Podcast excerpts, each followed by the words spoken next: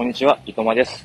学校の教員が普段授業では話をしないことについて、えー、10分間でお送りする総合的な学習の時間です。えー、本日はですね、えー、修学旅行で奈良、京都に来ています。えでですね、え昨日は大雨の中、奈良を歩きました。で、今日は京都に来ています。えちょうどね、鴨川にね、えー、佇んで、自由時間ができたんで、そこでお話をしようと思います。で、まあ、仕事中ですので、はい。あのー、まあ、手短に、ね、サクッと終わらせようと思いますけども、えー、何を言いたいかっていうと、えー、学校の先生、寝ろって話ですね。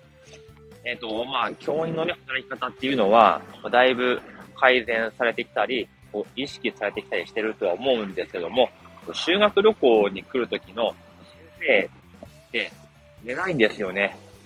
あの、やっぱり、夜更かししてる生徒を取り締まるとか、まあ、例えば男子が女子の部屋の方に行かないように、えー、見張るとか、まあ、そういう事情で、えー、ずっとね、廊下で張ってるんですけども、まあ、うちの学校は、もう時間になれば寝るんですよ。ちょっとね、やんちゃな学校とか、そういう問題がある学校だったらわかりますけども、そうじゃないところなんですけど、もう全然寝ないんですね。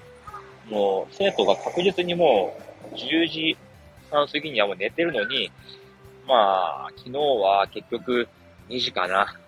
まあ、途中ね、会議もあったりしたんで、まあ、10時半とか11時に、え、寝るのは難しいんですけど、えっと、まあ、2時でしたね。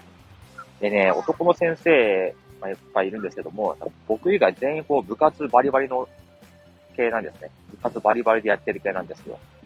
だからなんかこう、寝ないでいてなんぼみたいな、そういう精神でやられてるんですよ。どう考えたって、二日目あるんだからきついじゃないですか。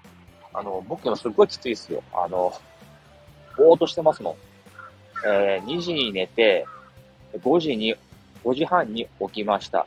で、途中でその、なんかこう、やる気のある先生が目覚ましかけてるんですけど、目覚ましが4時ぐらいなんですね。4時ぐらいになって、しかも起きないんですよ。だから僕はその2時に寝て、途中で4時に謎の目覚ましで起こされて、で、また1時間ぐらい寝るみたいな感じで、えー、今日に至っています。あのー、寝ろ。ね、意味ねえから寝ろ。そうですね。はい、ということで、えー、仕事に戻ります。失礼します。